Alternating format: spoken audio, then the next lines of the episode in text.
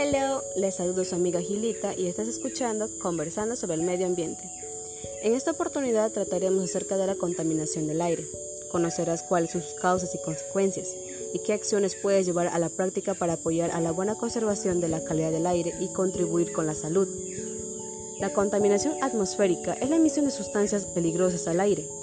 Es una tasa que excede la capacidad de los procesos naturales para diluirlos, transformarlos, precipitarlos y depositarlos por medio del movimiento del aire.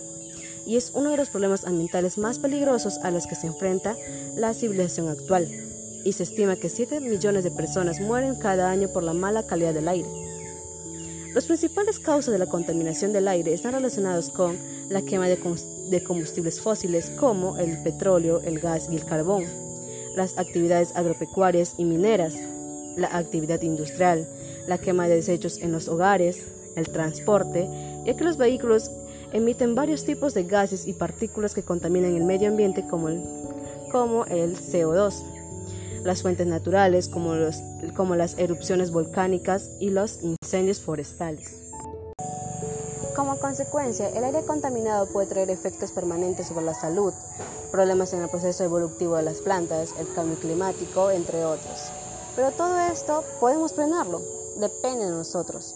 Entre las acciones para mitigarlos tenemos plantar árboles, cuidar las áreas verdes y áreas naturales, pues al hacerlo purifica el aire. Erradicar la costumbre de quemar los residuos en los hogares y calles. Aplicar las tres R's, reusar, reciclar y reducir. Desplazarse a pie o en bicicleta en recorridos cortos. Utilizar transporte público y, y reduzca al máximo el uso de vehículos particulares evitar artículos que contengan productos tóxicos y busca alternativas ecológicas.